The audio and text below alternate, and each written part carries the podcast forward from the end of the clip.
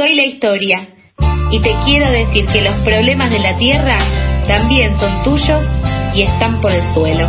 Bueno, recorremos el suelo contándote por qué el oso polar tiene sed y qué podemos hacer para alcanzarle un vasito de agua. 12 y 34 del mediodía empezamos el último bloque de Pasadas por Alto con eh, esta columna de las distintas problemáticas socioambientales que eh, abordamos de distintas perspectivas también con eh, la guía, por supuesto, de nuestro queridísimo Mijael Kaufman, a quien aprovecho para saludar. Hola, Mija, ¿cómo andás?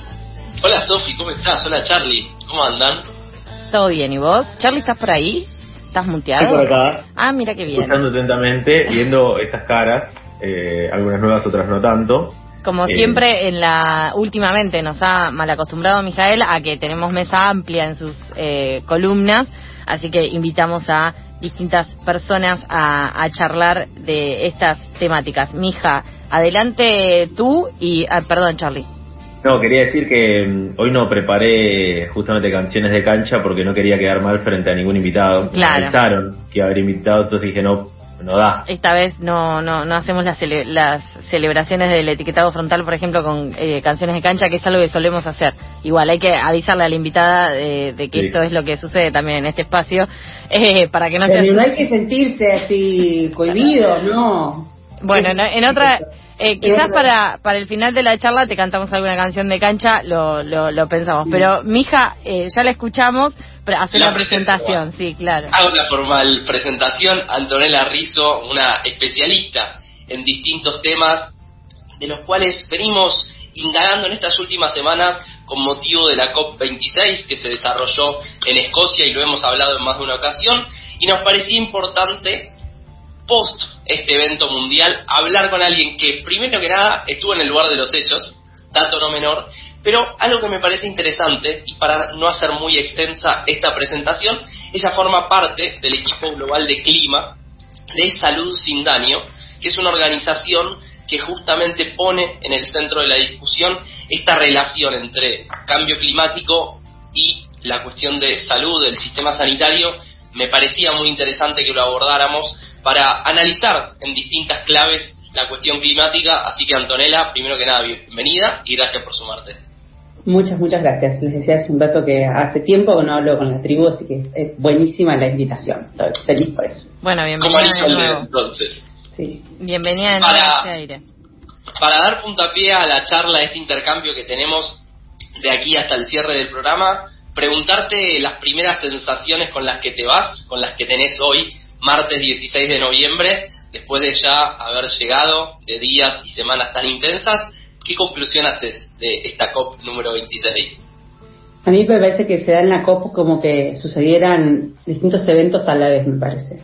La COP, si alguna vez uno usted va, tienen una zona, la Blue, donde está toda la gente que está acreditada, está la zona Green, donde está todo como todo un evento, hay eventos paralelos, hay cumbres hay de todo sucediendo al mismo tiempo, hay gente que está en las negociaciones todo el día, esa es la parte, te diría, más tensa, que no es donde estoy yo. La gente, esa te diría que, bueno, son las que se llevan la parte más pesada, y la parte de la sociedad civil que está queriendo intervenir en las negociaciones, como, como el movimiento de jóvenes, como, como FAR, ¿no? por ejemplo, en Argentina están todo el día ahí. Yo no estuve haciendo eso, yo estuve en, en la parte de salud, salud por primera vez la Organización Mundial de la Salud, después de 26 COPS, tuvo su espacio, entonces habían todo el tiempo, todo el día eventos de relación salud con cambio climático. Y entonces, ¿cómo, la viví yo? La viví con post pandemia, la verdad, se podría decir que la pandemia, eh, si alguna cosa positiva va a tener, es que hay mucha gente más entendiendo la relación entre el ambiente y la salud y entre el clima y la salud, es que no es posible una cosa sin la otra, eh, y que de hecho la economía se cae, si se caen, eh, por ejemplo, eh, entonces hay cosas que, que se entendieron, que mucha gente entendió. Para nosotros, nuestro trabajo, el cambio climático es un asunto de salud pública y entenderlo desde ahí, entender qué tiene que ver sirve para dar algunas discusiones complejas, creemos nosotros, con el tema combustibles fósiles, con temas agro, en donde si metes la variable de salud pública en el medio, la conversación cambia y no está fácil decir, bueno, esto no importa porque priorizamos otras cosas. Ahí ya no, pasan a no ser válidos, de hecho, ciertos argumentos. Entonces, ¿qué pasó en esta COP? Pasó en esta COP que salud empieza a tener un momento, una relevancia mucho más importante. Por ejemplo, el movimiento de estudiantes de medicina a nivel global. Hay una asociación, una federación de estudiantes de medicina que tiene un millón y pico de miembros y tiene una base, ah, para mí, fascinante realmente, de, militancia. Y ellos estaban en las negociaciones todo el tiempo, también estaban haciendo protestas y también estaban con nosotros haciendo otras cosas. Y ese movimiento empieza a tener una voz, em, tuvieron voz en la COP también por primera vez madres eh, cuyos hijos fallecieron por contaminación del aire. Eso no es tan fácil decir, ah, bueno, seguimos subsidiando porque está todo bien, cuando tenés delante una madre, eh, justo el año, no me acuerdo si fue este año o el año pasado, por, por primera vez en el mundo hubo un certificado de muerte donde dicen que hay una niña que murió por asma en Londres, que murió por contaminación del aire. Porque por general, eh, eso cuando tenemos un certificado de fallecimiento por sistemas de contaminación, lo tenés por otra cosa, no lo tenés por la contaminación. Esta madre logró que se reconozca que su hija se murió por la contaminación del aire. Por lo tanto, se murió por quema de combustibles fósiles. No, no es por, por otra cosa. Se murió por la quema de gas, de, de diésel, de carbón. Se murió por eso. Entonces, esa es la, ese, ese movimiento empieza a tomar relevancia y nosotros pretendemos que eso empiece a tener cada vez más, más más, más peso en ciertas conversaciones y que empieza a ser más utilizado para, bueno, para estas conversaciones tan complejas que tenemos que tener. También está, está bueno tener eso en cuenta eh, mirando la perspectiva local, ¿no? De los distintos desarrollos que se realizan en Argentina con respecto al, a, a todo lo que sea la energía, pero también a lo que es el sistema productivo, que muchas veces acá en esta columna hablamos. Dentro de muy pocos días, es el 3 de diciembre, el Día Mundial contra el Uso de Agrotóxicos, en donde también eh, el rol y la experiencia propia de los pueblos fumigados, pero no solo de los pueblos fumigados, sino de quienes consumimos todos los productos que eh, tuvieron en alguna instancia de su producción el uso de agrotóxicos, porque está en lo que comemos, está en lo que en la ropa que, llevamos, está en, todas partes, eh, también digamos el, el, eje de la salud es algo que se pone en juego cuando hablamos de este tipo de sistemas productivos y está muy bueno también que se haya dado el lugar en esta cumbre eh, mundial que se realizó, que, que, que, estuvimos hablando mucho acá también con, con Mija. Eh, eso era algo que quería aportar que me parece que es interesante que sumemos esta esta vertiente más desde la salud que, no la que no la tenemos en cuenta siempre pero que también tiene que ver con con la integralidad de estos de estas problemáticas. Y después también eh, quizás no solamente irnos a, al al momento de donde tenemos que lamentar este tipo de tragedias sino también pensar eh, la salud en tanto prevención no en la integralidad de la salud eh, y en ese sentido también, ¿qué, qué tipo de discusiones eh, este año, esta vez que vos dijiste que, que, se tomó por primera vez este eje de, la salud, qué tipo de, de discusiones y enfoques se, se, le dieron en el marco de esta COP? Hay varias cosas, eh, por ejemplo, la organización en la que trabajo y hay otras, hay ahora una campaña a nivel global que se llama, es como promueven un tratado de no proliferación de inversiones en fósiles como, como el del nuclear, pero de fósiles. Parte del argumento ahí es de salud pública, porque esa campaña viene desde India, Sudáfrica, viene, que es interesante, ¿no? Que, que vengan estas campañas de los propios países que más padecen la contaminación del aire, porque nosotros tenemos 7 millones de muertos al año por contaminación del aire en el mundo. Son un montón, 7 millones de personas al año. Y muchas de esas son en India y en China a veces cuando hay un, hay un doble juego ahí, lo que pide India, que formó parte de la discusión, hay una cuestión de lo que, qué sería una transición justa, ¿no? Porque todos los países tienen que dejar de usar combustibles fósiles o por lo menos tener claras sus trayectorias para dejar de usarlos. Hay algunos que más y otros que menos por responsabilidad histórica, ¿no? Porque la responsabilidad de India y China se vuelve más relevante en estas últimas décadas, no es en los últimos 100 años. Si miramos los últimos 100 años, las responsabilidades están en otros países. Pero India y China tienen millones de muertos al año por contaminación del aire. Entonces, pensar en esa transición no es solamente resolver el cambio climático para la humanidad, sino estamos hablando de salvar vidas y la persona pensar que antes de morirse, digamos, por contaminación del aire, está enferma también. O sea, hay, otro montón de, gente que no se muere pero está enferma. Entonces, eso fue parte de la discusión. Eso también tiene que ver con, con, el tema de las dietas, porque, bueno, lo vimos con la pandemia, ¿no?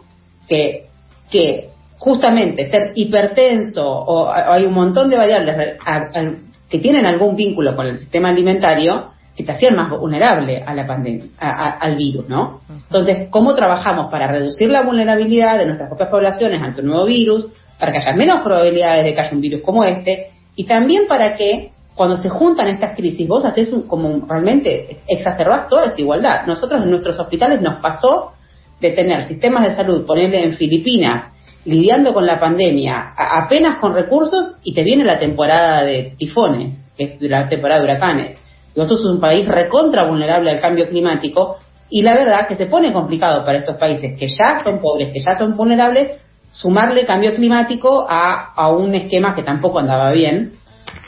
Y, entonces nosotros venimos trabajando sobre eso. Salud tiene todo un esquema de recomendaciones. Eh, se propuso, este, este, año se llegó a la COP con 46 millones de firmas pidiendo eh, un eje de salud pública en la COP y pidiendo como acciones concretas entre la que no subsidiar más combustible fósil está.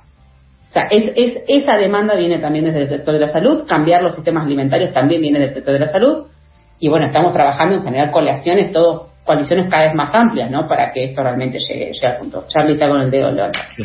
Antonella, eh, recién mencionabas que mm, hay 7 millones de muertes al año por contaminación del aire. Eh, quería consultarte cómo surge ese dato y, por qué tipo de, enfermedades es que se termina dando esas muertes. Ah, hay cuestiones que son cardíacas, hay cuestiones que son EPOC, eh, después hay asma, eh, las bronquitis crónicas,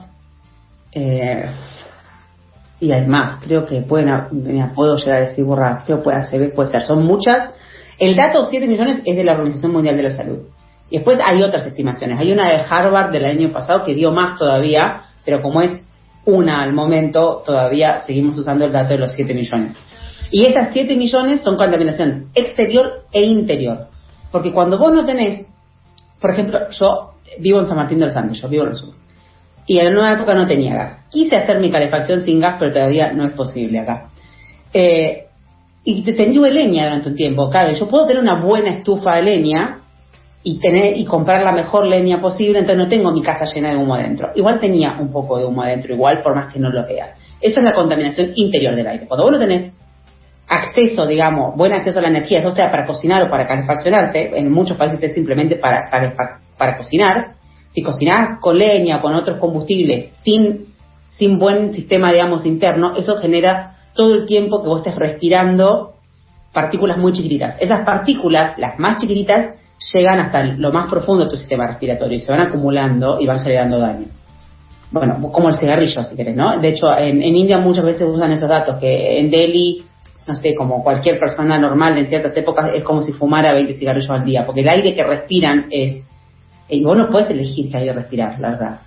Y a veces mucha gente tampoco puede elegir eh, con qué cocinar. Y de ahí vienen los datos de contaminación del aire. Es interior y también exterior, la mayoría exterior. ¿Cómo ves, Antonella, la situación actual en Argentina en materia del abordaje de salud y cambio climático, sobre todo con estas idas y vueltas que hay en las principales dirigencias en materia climática, en materia socioambiental, en donde hay mucha frase hecha que quizá lo hacen especialistas que están en el detrás de escena, pero que no hay una decisión política fuerte de avanzar en cierta dirección. Eh, bien el hueso, porque estuvimos todo el año participando en el Ministerio de Ambiente en las mesas para el armado de la estrategia de largo plazo de clima. De hecho, quien coordina, coordina ese proceso es Gabriel Blanco, un científico que cualquier persona que trabaja en clima reconoce y respeta. Gabriel coordinó eso todo el año con sociedad civil participando del armado de la estrategia. La estrategia debería tener cuando salga a salud como un eje transversal es algo que, eh, en lo que nosotros ayudamos a, que suceda, que Gabriel nos pidió información y ayudamos a que suceda, pero la estrategia no salió. Eh, sabemos que los lobbies del agro y del petróleo nos dieron de baja la estrategia. La estrategia de largo plazo de Argentina es lo que iba a presentar Alberto Fernández en la COP. Cuando la estrategia se cayó, es como que Argentina no tenía que presentar concreto en la COP. Entonces presentó un poquito lavada. ¿Por qué no lo presentó Alberto Fernández? Para quien no está tan en tema. Eh, tengo entendido porque el agro nos la dio de baja levantando un dedo, sin demasiado esfuerzo. Ese, salió un comunicado, no sé si se acuerdan, hace como un par de semanas salió un comunicado del agro diciendo que no apoyaban ninguna de como de las medidas y posicionamientos que iba a tener el gabinete de cambio climático en Glasgow, en la cumbre de clima. Es como, bueno, dijimos, Y después salió eh, otro documento Julián Domínguez diciendo que, Alberto Fernández bancaba esa posición. Y bueno, eso, eso es gravísimo para mí, de hecho. Gravísimo eh, también nos indica para todo el movimiento del clima eh, de que, bueno, nos falta juntar mucha más fuerza, porque evidentemente la correlación ahí de, de fuerzas estamos mucho más débiles y bueno, tenemos mucho que trabajar ahí. Eso pasó, entonces yo creo que dentro del Ministerio de Ambiente hay un grupo espectacular. El secretario de Cambio Climático, yo creo, yo creo que trabaja muy bien. Eh, ahora nos falta, eh, por ahí, es, es, es, un proceso de contradicciones en que, todos los países tienen, pero algunos más, otros menos, en donde tenés a otros ministerios que que todavía no están en la misma página y el Ministerio de Ambiente es el responsable de la política climática. Pero el Ministerio de Ambiente no es el responsable de la transición energética, no es el responsable de Resol. No tiene la manija para, para hacer una transición en el agro también o para frenar las causales de la deforestación, porque el Ministerio de Ambiente controla la ley de bosque, pero las causales de la deforestación vienen de la mano del agro y ahí no tiene la manija el Ministerio de Ambiente. Entonces necesitas un acuerdo mucho más amplio. Y si los otros ministerios patean en contra, seguro imposible. Sí, no, no, no, sí. Sí, no, Ah, perdón. Eh, no, porque esto de la correlación de fuerzas, de la falta de voluntad política, del conflicto de intereses y, y en último punto lo de la transición energética, es algo que eh, se viene, eh, venimos siguiendo en distintas discusiones que se dan alrededor de las cuestiones climáticas, las cuestiones ambientales, eh, justamente lo de la transición energética lo recuerdo de, de, este último anuncio, de lo del hidrógeno verde, eh, como si fuera un avance para nuestra propia, nuestro propio sistema energético cuando no, digamos, por, por el tipo de producción que se va a dar, que va a ser eh, eh, exportado principalmente, pero cuando pensamos en esto de las, de las distintas correlaciones de fuerzas, de la distinta voluntad que puede llegar a tener o no eh, presidencia y cómo esa correlación de fuerzas vemos que gana o que se impone más o menos eh, en este mismo conflicto de los distintos intereses que se presentan a lo largo del ancho del gabinete, ¿no? Porque pensamos que en el Ministerio de Ambiente se pueden estar haciendo muchas de estas estrategias, pero después eh, dentro del Ministerio de Agricultura, eh, Ganadería y Pesca tenemos una persona como Javier Domínguez que viene nada más y nada menos del pulmón sojero de la patria eh, y directamente desde ahí es, es que habla y entonces ahí vemos que hay una continuidad en sus políticas y en este tipo de posicionamientos. Eh, eso eh, para agregar por un lado y recordar que quien con quien estamos conversando es con Antonella Rizzo que forma parte del equipo global de clima de salud sin daño lidera el trabajo de la organización para apoyar a los hospitales y sistemas de salud alrededor del mundo en medir monitorear y reducir su huella ambiental y climática y en implementar iniciativas en resiliencia y liderazgo en clima. También estuvo en la COP 26 y un poco de todo eso estamos hablando. Mija me voy a acordar de que me han de salud y me olvidé de, eh, esto con ambiente, agro, eh, energía, pero salud, empiezan a aparecer buenas, buenas señales ahí. Salud es activa en el Gabinete de Cambio Climático y Salud está armando su plan de acción en cambio climático. Hay un grupo con sociedad civil, nosotros también estamos ahí. Y Salud, en, en, la COP hubo una iniciativa para, para clima, esto para Glasgow de la OMS con la presidencia de la COP y Salud Sin Daño, fue una iniciativa de las tres organizaciones para que los países asuman compromisos formales en resiliencia, que es como para adaptarse algo más al cambio climático, pero también en mitigación, y Argentina lo firmó. Lo firmaron 50 países, de los cuales 14 se comprometieron en mitigación, y Argentina se comprometió en mitigación, esto es nuevo, de la semana pasada. Por lo tanto, ahora el año que viene viene la implementación de todo esto, por lo tanto, nuestro deberíamos ver a nuestro Ministerio de Salud haciendo su línea de base, viendo cuáles son las emisiones y empezando a hacer un plan concreto para adaptar al sistema de salud, pero también para reducir su propio impacto, porque los sistemas de salud, bueno, son enormes, la verdad, como, como industria, si lo vieras como una industria, es una industria grande, compleja eh, y que genera un montón de emisiones de gases de efecto invernadero. Ahí con esto que decís, Antonella, algo que venimos hablando en estas últimas semanas en clave climática, es la cuestión de adaptación y mitigación. Y claramente cuando hablamos de salud y cuando hablamos desde una perspectiva latinoamericana, tenemos que hablar de adaptación como uno de los temas quizás centrales, me atrevo a decir. Entonces ahí me surge la pregunta, para quien quizá no está tan en este tema, en esta agenda, ¿cómo le explicamos lo importante que es la adaptación en términos de cambio climático en países como Argentina, cuando quizá el principal argumento que se esboza cuando uno nombra estos temas es, che, hay más del 40% de la población viviendo en el marco de la pobreza, déjense de joder con el calentamiento global. Ah, el primer, el primer argumento es que no es posible, yo creo que cualquiera que se dedica al tema hoy sabe que no va a ser posible lograr ni pobreza cero, ni, ni cerrar las brechas de género, ni lograr el acceso universal a la salud en el mundo si no resolvemos cambio climático, sobre todo para los países en desarrollo. Es, imposible, porque es tal el, el, de hecho, The Lancet, que ahora todo el mundo sabe que es The Lancet, ah, creo que fue en 2009 cuando ellos lo primero lo dijeron, es que el cambio climático ponía en riesgo los avances de, de 50 años en salud pública no es posible, realmente, realmente no es posible, no va a ser posible lograr acceso universal a la salud y poblaciones sanas eh, si no resolvemos la crisis climática y ambiental. Eso realmente van juntas, no, no, no, hay, no hay manera de pensar quien cree que con tecnología y siendo solamente como llegando a país desarrollado, vos te despegás de los impactos del cambio climático, está profundamente equivocado o equivocada. Esto no se resuelve solamente con tecnología y, y dólares, ojalá se pudiera, pero en ningún problema ambiental, en mi experiencia profesional, lo resolvé solamente con tecnología. Ninguno. ¿Y qué debiera hacer Argentina frente a eso, en materia de adaptación? En materia de adaptación, todavía no tenemos plan. O sea, hay un tema con... A veces, o a veces nos pasa que puede, haber un plan que es piola, pero después te pasa la ejecución. Argentina es un país federal, por tanto, personalmente te digo, país faltaría involucrar mucho más a las provincias, las ciudades, en el armado de abajo para arriba y no solamente desde los ministerios, eh, en cómo se arma desde las ciudades. Yo ciudades trabajando en esto hay, provincias. Eh, cuando vos tenés más vulnerabilidad, por ejemplo las sequías, ¿no? Por ejemplo el tema de Mendoza, las, provincias que ya tienen estrés hídrico, que ya tienen hoy, es muy importante esto para el futuro, ¿no? Porque si vos seguís repitiendo las mismas recetas para el supuesto desarrollo en un contexto de cambio climático, sin tener en cuenta cómo eso va a cambiar, eh, le va a cerrar. La verdad, yo estoy convencida de que le vamos a cerrar. Si le seguimos dando la misma piedra que no nos funcionó hace 50 años y pretendemos que en cambio, con contexto de cambio climático no funcione, y es difícil que vaya a funcionar. Eh, haciendo exactamente lo mismo, ¿no? Eh, ¿Qué tendría que hacer Argentina? Argentina tiene que hacer sus planes. Tiene, Argentina para mí, esto también opinión personal, no tiene que ver salud sin daño, hay un doble juego ahí de que somos país pobre, pero a la vez estamos en el G20. Entonces, eso es complejo, chicos y chicas, porque Argentina está en el G20. Entonces, Argentina no es Somalia, no es Bolivia.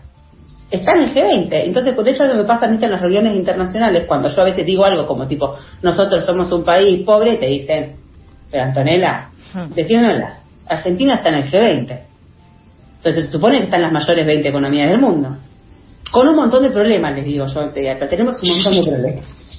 Que dicen, bueno, pero a Argentina le toca otro rol, no le toca solamente ir a decir, condoname la deuda, que yo soy bonito. De hecho, ahí para mí todavía tenemos, personalmente, vuelta, tenemos un tema ahí de ir a pedir canje de deuda por acción climática, por decir que no, para decir que no tenemos plata para renovables, pero en este país el problema para subsidiar las fósiles nunca lo tuvimos. Y tenemos la ley de hidrocarburos recién ahí presentada, queriendo darle estabilidad fiscal por 20 años al petróleo y al gas, que es una barbaridad en 2021, cuando se supone que en 2050 vamos a emisiones cero netas, ¿cómo le vamos a dar estabilidad fiscal y un montón de beneficios al petróleo y al gas por 20 años? Hay una locura total. 20 años para... contradicciones y tensiones que tenemos, que son lógicas, están en todos los países, ¿no? Pero bueno, también las tenemos. Como ese chiste de los Simpsons de hay 20 años para una cosa, 20 años. O sea, una cosa son 20 años y otra cosa son 20 años. Estamos hablando de la misma cantidad de tiempo, pero se presentan estas contradicciones. Antonella, eh, te agradecemos este ratito compartido con nosotros. Nos estamos quedando ya sin programa, pero seguramente vamos a tener otra oportunidad para volver a hablar o volver a abordar este tema que, así como esta charla tuvimos que fue súper amplia, que se puede tocar desde muchísimos lados, eh, bueno, para seguir profundizando estas problemáticas. Así que muchas gracias. Muchas gracias a ustedes y espero no, haya sido como demasiada mezcla de cosas. No, no, estuvo, muy bien. Eh, igual también a la mezcla de cosas estamos acostumbrados, pero también vamos aprendiendo. Si no, preguntarle a Mijael todo lo que nos enseñó este año. Mija, gracias a vos también por este rato. A disposición, cuando quieran. Muchas gracias. Gracias, gran abrazo. Abrazo grande. Pasaba así por el suelo esta emisión nueva de esta columna semanal que tenemos, en donde discutimos, debatimos, aprendemos sobre distintas problemáticas socioambientales.